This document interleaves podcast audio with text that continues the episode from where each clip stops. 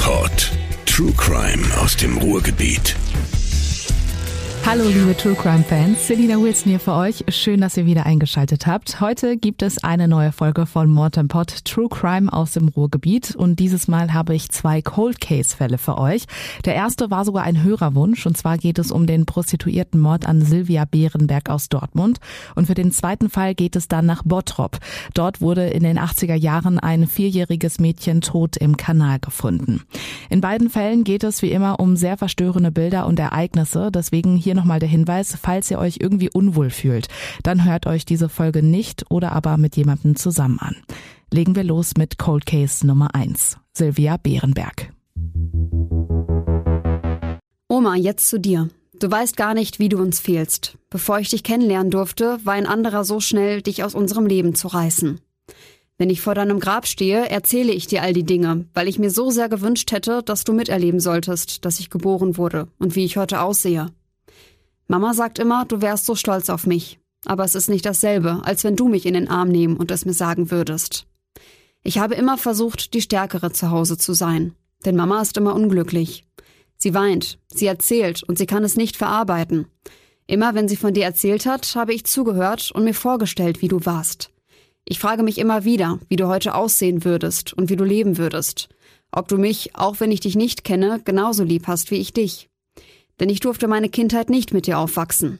Immer wenn andere Kinder bzw. heute Frauen in meinem Alter von ihren Omis erzählen, dann halte ich mich immer zurück, weil ich da nicht mitreden kann und es nicht jedem sagen möchte. Ich habe bis jetzt immer abgelenkt, aber ich stehe zu dir, denn es ist mir egal, ob mir jemand den eigentlichen Schmerz ansieht oder nicht. Ich hätte dich so gerne bei mir gehabt, denn ich konnte nie sagen, ich renne mal eben zu Oma, geschweige denn, ich esse bei Oma. Nein, all dies konnte ich nie tun. Wenn Mama oft Nein sagte, konnte ich dich nicht mal eben anrufen und sagen, aber Oma hat Ja gesagt. Ich hoffe, dass du bald endlich Ruhe findest und du uns immer zuschaust. Das sind Worte, die unter die Haut gehen, oder? Gefunden habe ich diesen Text auf der Gedenkseite für Silvia Behrenberg, die am 24. Oktober 1987 erstochen wurde. Formuliert wurden diese Gedanken von ihrer Enkeltochter. Ich mag es mir kaum vorstellen, aber jemanden von jetzt auf gleich zu verlieren, ist einfach furchtbar. Wenn ein Mensch auch noch getötet wird und man den oder die Täter noch nicht mal zur Rechenschaft ziehen kann, ist da mit Sicherheit nicht nur diese große Trauer und Schmerz, sondern auch Frust, Hilflosigkeit, Wut. Als Familie, aber auch als Freund möchte man die Person, die getötet worden ist, nicht vergessen, aber man möchte selbst auch irgendwann Frieden, Ruhe und Gewissheit finden. Bei Cold Case Fällen ist genau das sehr, sehr schwierig, denn es fehlen Antworten. Viele Mordfälle werden Jahre, Jahrzehnte oder aber auch überhaupt nicht aufgeklärt. Durch neue Technologien, zum Beispiel bei der DNA-Analyse, können ältere Fälle, wie zum Beispiel der von Nicole Denise Schaller, wieder neu aufgerollt werden, in der Hoffnung, man landet, wie in dem Fall fast 30 Jahre später, einen Volltreffer. Es gibt aber auch immer mal wieder neue Aufrufe von Angehörigen oder aber der Kriminalpolizei mit dem Ziel, der Täter könnte ja eventuell sein Gewissen doch erleichtern wollen. Oder aber es gibt Zeugen, die sich noch an das ein oder andere wichtige Detail zurückerinnern können. Vielleicht könnt auch ihr in einem meiner Fälle weiterhelfen. Was ist also mit Silvia Behrenberg passiert? Für diesen Fall habe ich mit Staatsanwalt Thomas Schmelzer aus Arnsberg gesprochen. Am 24. Oktober 1987 wurde die damals 40-Jährige am Rande eines Feldes in Lippetal im Kreis Soest tot aufgefunden. Die Frau wurde auf bestialische Art und Weise mit 15 Messerstichen getötet und ist dann an ihren Verletzungen gestorben. Doch wie kam es zu diesem Verbrechen und kannte das Opfer vielleicht auch ihren Mörder? Es ist bekannt, dass die gelernte gelernte Friseurin und Mutter von sechs Kindern als Prostituierte am Dortmunder Nordmarkt gearbeitet hat. Alkohol und Gewalt gehörten leider zu ihrem Leben, so Staatsanwalt Thomas Schmelzer. Sie soll zudem auch eine Beziehung zu ihrem Zuhälter gehabt haben. Am Abend vor ihrem Tod hatten Zeugen sie zwischen 19.30 Uhr und 21.40 Uhr das letzte Mal lebend am Dortmunder Nordmarkt gesehen. Danach sei die 40-Jährige in ein Auto, einen hellen Mercedes gestiegen, offenbar um mit einem Freier Sex zu haben. Haben. Danach fehlte jede Spur von ihr bis zum nächsten Morgen. Spaziergänger haben die blutüberströmte Leiche gegen 7.30 Uhr in der Nähe der Bundesstraße 475 in Lippetal-Osterheide auf dem Feldweg entdeckt und sofort die Polizei alarmiert. Was den Beamten damals direkt aufgefallen ist, die Leiche wurde nicht einfach dort abgelegt, sondern wurde mit hoher Wahrscheinlichkeit einfach aus dem Auto geworfen. Der Tatort war also offenbar ein anderer. Wo also wurde die Frau ermordet? Wer steckte hinter dieser Tat? Und wer war die Frau, die zwar völlig bekleidet, aber vom Messerstichen übersät an einem Feldrand gefunden wurde? Die Ermittler standen vor vielen Fragezeichen. Als erstes sollte aber natürlich klar die Identität des Opfers geklärt werden. Unterstützung gab es hier von den Dortmunder Kollegen. Die konnten anhand von Fingerabdrücken schnell feststellen, dass es sich um Silvia Bärenberg handelt. Es dauerte nicht lange und die Beamten wussten auch, dass sie am Dortmunder Nordmarkt als Prostituierte arbeitete. Und damit war das Dortmunder Rotlichtmilieu also auch ihre erste Adresse, um Zeugen zu finden und zu befragen. Die wichtigste Aussage kam wohl von einer ihrer Kolleginnen. In einem Artikel der Ruhrnachrichten von Dietmar Seher beschreibt die Zeugin Silvias letzten Freier, ich zitiere, es war ein Mann, vielleicht 45 bis 50 Jahre alt, dunkler Anzug, helle Krawatte, Brille mit Metallgestell, ein feiner Rainer Pinkel sei das gewesen. An das Autokennzeichen könne sie sich nicht mehr erinnern, aber es war ein heller, nicht weißer Mercedes älterer Bauart, sehr gepflegt, genau wie der Kunde. Doch war dieser unbekannte Mann auch der Mörder? Das konnte nie festgestellt werden, denn von diesem Mann und diesem Auto fehlt bis heute jede Spur. Irgendwann rückte dann ein Stammfreier aus Paderborn näher in den Fokus und auch der Liebhaber und Zuhälter von Silvia, doch beide hatten ein Alibi. Ihnen konnte nichts nachgewiesen werden. Da keine weiteren Details, Zeugen oder aber Spuren dazu kamen, wurde der Fall Silvia Bärenberg zu einem Cold Case. Einer von vielen hier in NRW, so Thomas Schmelzer. Drei Jahre nach dem Mord an Silvia Bärenberg gab es dann doch noch mal ein kleines Fünkchen Hoffnung, denn am 29. April 1990 soll der Täter noch einmal zugeschlagen haben. Dabei hatte er es auf die damals 16-jährige Elvira abgesehen. Die Schülerin war damals in Dortmund feiern und wollte, statt sich ein Taxi zu nehmen, um nach Hause zu kommen, per Anhalter fahren. Zwischen der Münster- und Bornstraße soll sie dann einen Mann mitgenommen haben. Circa 1,70 Meter groß, zwischen 30 und 40 Jahren Jahre alt, breite Schultern, kurzes blondes Haar. Er war Raucher und sah ebenfalls sehr gepflegt aus. An was sie sich außerdem erinnern konnte, waren seine weichen Hände und seine Augenpartie, die sie an einen Haschpapi erinnerte und an den Dortmunder Sprachstil. Gefahren ist er übrigens auch ein Mercedes, allerdings keinen hellen, sondern einen dunklen. Während der Fahrt sei das Mädchen dann eingeschlafen und erst aufgewacht, als der Mann in einer unbekannten Gegend mit einem Messer über sie herfiel, so die Ruhrnachrichten. Die Rede ist mal von 18, mal von 20 Messerstechen. Elvira wurde damals schwer verletzt und blutüberströmt von einem Autofahrer an einer Landstraße bei Möhnesee-Ellingsen gefunden. Und auch ihr Fall wurde dann leider zu den Akten gelegt, denn auch ihr Täter konnte nie gefunden werden. 1994 dann zwei weitere Morde. Im August und im September wurden zwei junge Prostituierte in der Nordstadt umgebracht.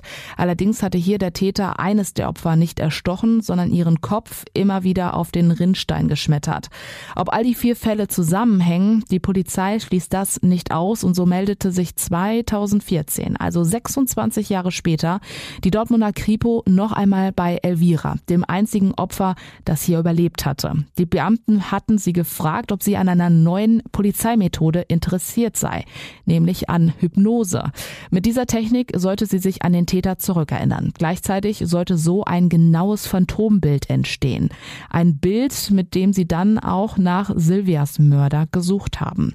Eine interessante Methode, die aber in keiner der vier Fällen zu weiteren Ergebnissen geführt hat, so Staatsanwalt Thomas Schmelzer. Gut, wenn eine so ein Cold Case eine ganze Weile liegt und man keine weiteren Ermittlungsansätze hat, dann probiert man halt auch mal etwas unorthodoxere Geschichten. Ähm, das ist damals wohl erfolgt. Ähm, da ist dann auch ein Phantombild erstellt worden. Das kann natürlich allenfalls ein Ermittlungsansatz sein oder vielleicht mal, wenn man dann tatsächlich jemanden gefunden hat, ein Indiz. Aber darauf kann man natürlich keine Verurteilung stützen. Also das ist ja Gegenstand eines anderen Verfahrens gewesen. Da sind dann ein paar Hinweise eingegangen, die haben sich aber alle als nicht haltbar herausgestellt. Das Phantombild war halt auch relativ vage und da hat sich dann der ein oder andere gemeldet, aber hat sich alles nicht verifizieren lassen. Und so endet hier auch leider schon mein erster Cold Case. Sehr unbefriedigend, ich weiß. Es gibt einfach immer noch viel zu viele Fragezeichen und zu wenige Antworten. Aber falls ihr euch oder aber auch Freunde, Bekannte an irgendetwas erinnern könnt, dann meldet euch gerne bei der Dortmunder Polizei oder der Soester Kripo. Kommen wir zu meinem zweiten Cold Case, das vierjährige Mädchen, das 1980 tot in einem Kanal in Bottrop gefunden wurde. Ein Fall, der mir persönlich sehr unter die Haut geht, da ich selbst Mutter von zwei Töchtern bin. Nicht nur das Leid, das dem Mädchen widerfahren ist, macht mich unheimlich traurig und wütend. Ich stelle mir auch vor, wie es den Eltern ergangen sein muss. Unvorstellbar, welche Schuldgefühle sie gehabt haben müssen oder immer noch haben. Hinzu kommt die Trauer und diese Ungewissheit, nicht zu wissen, wer diesem Kind so etwas Grausames angetan hat. Doch was genau ist am 13. Juni 1980 in Bottrop passiert? Es war ein ganz normaler Tag, ein Freitag, um genau zu sein. Das Wetter war an dem Tag recht angenehm. 23 Grad in der Spitze, dazu ein paar Wolken. Die Sonne ging erst gegen 10 vor 10 unter. 1980 war das Jahr, in dem sich nicht nur die Partei Die Grünen gegründet hat, so ziemlich alle sind zum ersten Mal am sogenannten Zauberwürfel verzweifelt. Getanzt wurde unter anderem zu Santa Maria, Another Brick in the Wall, Super Trooper oder aber auch Der Nippel von Mike Krüger. Eine Zeit, in der es weder das Internet gab, geschweige denn Handys. Gaststätten und auch Kneipen hatten ihre absolute Hochzeit und waren soziale Treffpunkte, in denen man einfach gerne über Gott und die Welt gesprochen hat. Kinder haben statt Playstation Gummitwist gespielt und haben Spielplätze unsicher gemacht, bis eben die Straßenlaternen angegangen sind. An diesem lauwarmen Sommertag hatte auch das vierjährige Mädchen draußen vor der Gaststätte ihrer Eltern gespielt.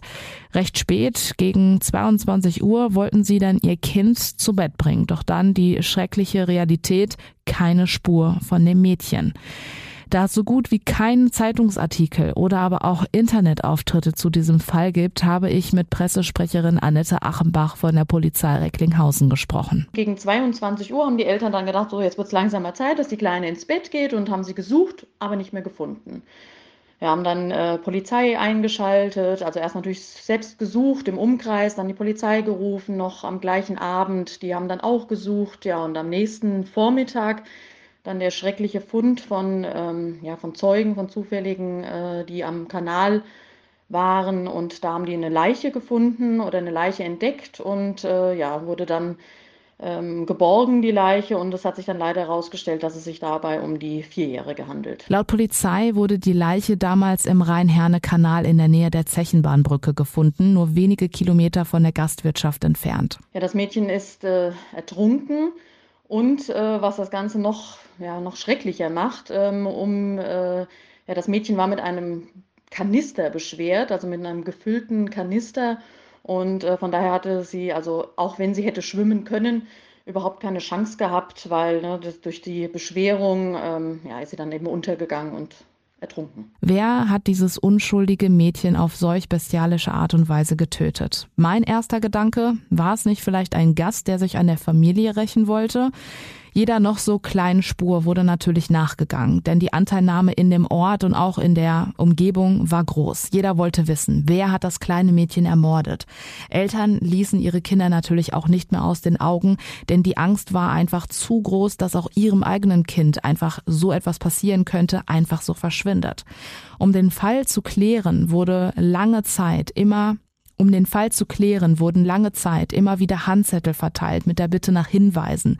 Es wurde sogar auch von der Staatsanwaltschaft eine Belohnung ausgelobt. Dutzende Zeugen wurden befragt, doch auch hier tappte die Kripo im Dunkeln, bis sie Post erhielten. Ein paar Wochen nach dem Tod des Mädchens sind Aufnahmen, Tonbandaufnahmen aufgetaucht, ähm, wo ein äh, Mann drauf spricht, dass er das Mädchen getötet habe. Er und auch noch Komplizen. Ähm, das Ganze sei ein, äh, ja, anders geplant gewesen. Man hätte das Mädchen entführen wollen. Und äh, das sei dann aber schiefgelaufen und man hätte sich nichts anderes dann gewusst, als äh, das Mädchen zu töten. Und ähm, mit diesen Aufnahmen ist man dann auch äh, an die Öffentlichkeit gegangen. Man hat es äh, allen möglichen Leuten vorgespielt. Man, äh, die Aufnahmen wurden sogar im Fernsehen dann ähm, ja, gezeigt bzw. Äh, vorgespielt. Und auch das hat uns leider nicht weitergebracht. Also diese Stimme von dem Mann, die wusste niemand irgendwie äh, zuzuordnen. Ne? Niemand kannte die Stimme. Da war überhaupt kein Bezug zu der Familie zu erkennen. Und wir wissen halt bis heute nicht, ob da überhaupt was, was echtes hintersteckte. Also ob das vielleicht einfach nur einer war, der sich wichtig machen wollte oder ob das ähm, ja tatsächlich vielleicht möglicherweise einer der Täter war. Unglaublich, oder? Offenbar hatte sich da jemand einen wirklich ziemlich schlechten Scherz erlaubt, der mich persönlich richtig sauer macht, da die Spurensicherung und auch die DNA-Analyse noch weit von dem entfernt war, was heute so alles möglich ist, konnte damals aber auch kein Täter ermittelt werden. Es gab mehrere Verdächtige, aber eben ja keine wirklichen äh, Beweise oder es waren alles nur Indizien oder Vermutungen und ähm, also man hat nie jemanden festgenommen oder es saß auch nie jemand in U-Haft, äh, der für die Tat in Frage kommt und das ist eben auch noch nach 40 Jahren völlig unklar, wer hat das Mädchen umgebracht. Ja, sag mal, da gab es natürlich auch hier und da mal Probleme in der Gastwirtschaft. Ne? Man hatte mal Streit vielleicht mit Gästen, Leute, die sich daneben benommen hatten, denen man auch einen Platzverweis oder die man eben rausgeschmissen hat aus dem Lokal. Aber jetzt eigentlich alles völlig normal, ne? eine ganz normale Familie. Ähm, und nichts erklärt, weswegen die das, äh, das Kind von der Familie, warum das hat sterben müssen. Also da gab es jetzt auch keine großen finanziellen Probleme oder irgendetwas, was da im Hintergrund sich abgespielt hätte, was, was da eine Erklärung äh, für sein könnte. Also es ist wirklich ein Fall mit ganz, ganz vielen Fragezeichen. Dieser Cold Case ist nun mittlerweile 42 Jahre alt. Dennoch hofft die Polizei auch durch diese Podcast-Folge den Fall nochmal neu aufrollen zu können. Und da ist natürlich jetzt immer noch diese Hoffnung durch diese Cold Cases, dass man jetzt sagt, man hat neue Mittel, man hat ja eine neue Sicht auf die Dinge auch, ähm, dass man da eventuell nochmal irgendeinen Ansatz bekommt der äh, die Ermittlungen nochmal wirklich äh, weiterbringt. Und vielleicht, und das ist auch unsere Hoffnung, ist ja auch tatsächlich jemand, der nach über 40 Jahren sagt, ich will mein Gewissen erleichtern. Ich äh, bin derjenige gewesen, der vielleicht diese Aufnahme gemacht hat, diese Tonbandaufnahme, äh, aber ich habe damit gar nichts zu tun. Oder vielleicht äh, auch derjenige, der das äh, aufgezeichnet hat, der dann sagt, ja, ich, ich bin einer von den Tätern tatsächlich, ich will jetzt wirklich mein Gewissen erleichtern und, und stelle mich. All das ist natürlich möglich und das sind Hoffnungen, die wir als Polizei natürlich auch noch haben. Aber nichtsdestotrotz hoffen wir natürlich jetzt auch durch die Presse und dass die Fälle einfach wieder ein bisschen äh, ja, in die Köpfe zurückgeraten, dass eventuell natürlich da eine, eine Spur nochmal neu kommen kann. Auch wenn jetzt die Ermittlungen noch nicht gerade wieder laufen, aber es kann ja sein, ne, jemand sagt uns jetzt was, ich bin derjenige von vor 42 Jahren oder so ähnlich, ne, oder ich weiß da was, was ich schon immer mal äh, eigentlich sagen wollte, aber mich vorher nicht getraut habe. Und dann kann es natürlich ganz schnell gehen. Und wenn wir dann einen guten Hinweis haben, dann gehen wir dem natürlich sofort nach. Und dann kann sich die Sache auch ganz schnell wieder so äh, darstellen, dass wir den Fall komplett neu aufrollen und mit den neuen Erkenntnissen dann auch möglicherweise weiterkommen. Und so endet auch hier der zweite Cold Case. Ohne Anklage, ohne Täter, ohne Urteil dafür auch ganz, ganz viele Fragezeichen. Falls ihr aber im Fall des vierjährigen Mädchens weiterhelfen könnt, dann meldet euch gerne bei der Polizei Recklinghausen. Ja, und damit kommen wir auch schon zum Ende unserer Juni-Folge. Ich hoffe, sie hat euch gefallen. Lasst wie immer gerne euer Feedback da und falls ihr auch noch spannende Mordfälle kennt aus dem Pod, dann gerne her damit. Schreibt uns die gerne bei Facebook oder aber bei Instagram. Bis dahin, passt auf euch auf. Eure Selina. Mord im Pod. True Crime aus dem Ruhrgebiet.